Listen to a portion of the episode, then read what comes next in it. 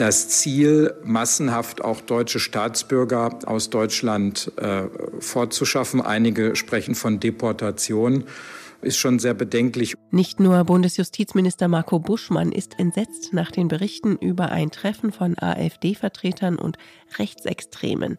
Welche Rolle Superreiche und Unternehmer dabei spielen, besprechen wir gleich bei Was jetzt, dem Nachmittagsupdate von Zeit Online.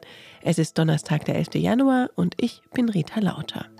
Und das hier ist Karl Lauterbach, der Gesundheitsminister. Die Krankenkassen sollten nicht Krankenkassenleistungen bezahlen, die medizinisch nichts bringen. Das können wir uns nicht leisten. Es gibt auch das falsche Bild. Homöopathie wird bald nicht mehr von den Krankenkassen bezahlt, dazu später mehr. Der Redaktionsschluss ist 16 Uhr. Ein Treffen in einer Villa nur wenige Kilometer vom Wannsee entfernt.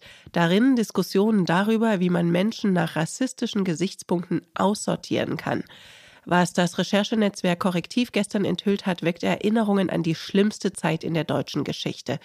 Mit dabei bei dem Treffen Mitte November Rechtsextreme, Unternehmer und Vertreter der AfD. Die sagen, sie seien als Privatpersonen da gewesen. Eine Partei, die von sich selbst behauptet, bürgerlich konservativ zu sein, aber in Teilen vom Verfassungsschutz beobachtet wird und in mehreren ostdeutschen Ländern in Umfragen weit vorne liegt. Darüber möchte ich sprechen mit meinem Investigativkollegen Christian Fuchs. Grüß dich. Hallo Rita. Die AfD trifft sich mit Rechtsextremen, klingt jetzt leider nicht so überraschend, oder? Nein, ich glaube, das überrascht heutzutage niemanden mehr.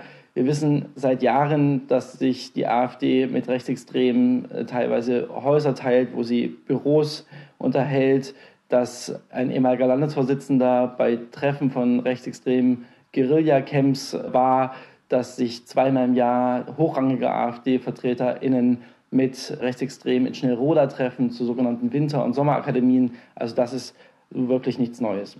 Und was ist dann das Neue an diesem Treffen? Das Neue daran ist, dass sich sehr potente und reiche Geldgeber jetzt relativ offen in einem Hotel treffen, um zu überlegen, wie man patriotische Projekte, wie sie das nennen, oder auch die Partei mit Geldern unterstützen kann. Intern wurde dieses Treffen auch als Investorentreffen gelabelt und das war früher anders.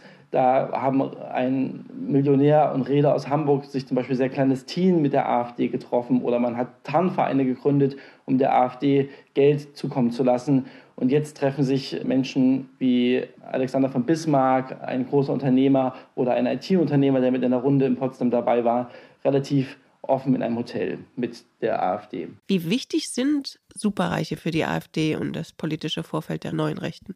Die sind natürlich extrem wichtig weil die AfD noch eine relativ junge Partei ist und relativ wenige Mitglieder hat im Vergleich zur CDU oder zur SPD.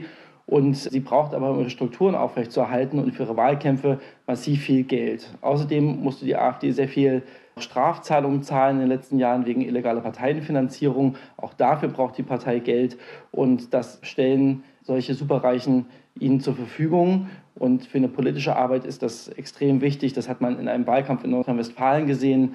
Da hat eine Unterstützerkampagne von Superreichen dazu geführt, dass die AfD auf einmal doppelt so viel Geld zur Verfügung hatte wie zum Beispiel die Grünen oder die FDP. Und was haben diese Superreichen oder die Unternehmer davon? Was versprechen die sich davon, sich mit den Rechtsextremen zu treffen und auch die AfD zu unterstützen? Na, zum einen können sie ihre eigenen politischen Überzeugungen damit nach vorne bringen und sehr viel stärker in der Gesellschaft verankern. Und auf der anderen Seite erhoffen sie sich wahrscheinlich auch, wenn die AfD in der Regierung sitzt oder zumindest in, in einem Land in der Regierung sitzt, dass sie dann Aufträge erhalten. Also zum Beispiel die Gastgeberin dieser Treffen, Mathilda Huss in Potsdam, sie hat gerade ein weiteres Objekt gekauft in Sachsen, ein Schloss und wenn die AfD in Sachsen dann in die Regierung kommt, kann sie dann natürlich an Aufträge hoffen, dass dann dort die Treffen der Partei oder des Vorfeldes in ihrem eigenen Hotel dort in Sachsen stattfinden. Danke dir, Christian. Gerne, Rita. Und auch wir bleiben an dem Thema dran. Morgen früh spricht Azadeh Peschman über die politischen Folgen des Treffens, wie die neu entflammte Diskussion über ein AfD-Verbot. Den Klimawandel kann man nicht mit Wünschelrouten bekämpfen und Krankheiten nicht mit Globuli, sagt die Wissenschaft und sagt auch Karl Lauterbach, der Gesundheitsminister. Wissenschaftlicher Konsens ist, dass für homöopathische Behandlungen keine Wirkung nachgewiesen ist, die über Placebo-Effekte hinausgeht. Wissenschaft ist die Grundlage unserer Handlung. Es kann keine vernünftige Politik geben, die die Wissenschaft ignoriert. Und das haben wir der, im Bereich der Homöopathie haben wir das bisher gemacht. Deshalb will der SPD-Politiker es gesetzlichen Krankenkassen nicht mehr erlauben, dass sie homöopathische Behandlungen für die Versicherten bezahlen. Damit würden allerdings nur höchstens 10 Millionen Euro eingespart, räumte Lauterbach ein. Die CDU hat auch direkt kritisiert, der Minister verliere sich im Klein-Klein.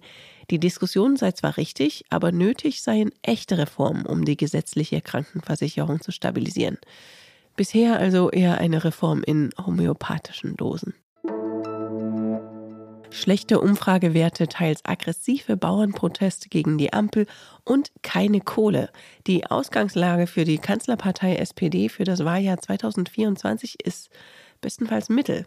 Ein Ausweg aus den Problemen könnte aus Sicht der Bundestagsfraktion sein, mehr Geld. Genauer gesagt, mehr Schulden. Vor der Klausur der Bundestagsfraktion heute und morgen hat ihr Vorsitzender Rolf Mützenich nochmal dafür geworben, die Schuldenbremse zu reformieren. Der SPD-Bundesparteitag hat, ich glaube, mit einem einstimmigen Beschluss inhaltlich gesagt, wir brauchen eine Reform der Schuldenbremse im Grundgesetz, damit wir Zukunftsinvestitionen tätigen können. Das wollen auch die Gewerkschaften. Das will, glaube ich, auch ein Teil der Unternehmerschaft in diesem Land. Mützenich hat dabei auf andere Länder verwiesen, die mit Hilfe von Schulden Investitionen anschieben können. Genau die Länder, die in diesen Jahren investieren, die haben zurzeit einen riesengroßen Vorsprung bei Zukunftsindustrien, bei zukunftsfesten Arbeitsplätzen und offensichtlich auch, was den Zuspruch zu ihrer Demokratie betrifft. Deswegen geht es nicht nur um Soziales und Wirtschaft, sondern es geht letztlich auch um die Stabilität der Demokratie. Mützenichs Genosse, Kanzler Olaf Scholz, hat sich der Forderung nach einer Reform der Schuldenbremse bisher nicht angeschlossen, weil sie in der Ampelregierung als nicht umsetzbar gilt, wegen des Widerstands der FDP. Zudem wäre für eine Reform eine Zweidrittelmehrheit im Bundestag und Bundesrat nötig. Die Spitzen von CDU und CSU lehnen eine Reform aber ab, anders als einige CDU-Ministerpräsidenten.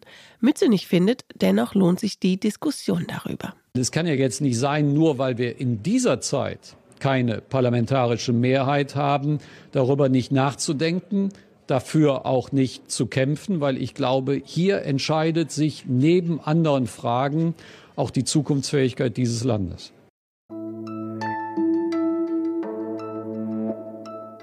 Was noch? Digitalisierung first, Bedenken second. Damit hat mal die FDP Wahlkampf gemacht. Ins Kanzleramt geschafft hat es aber die SPD.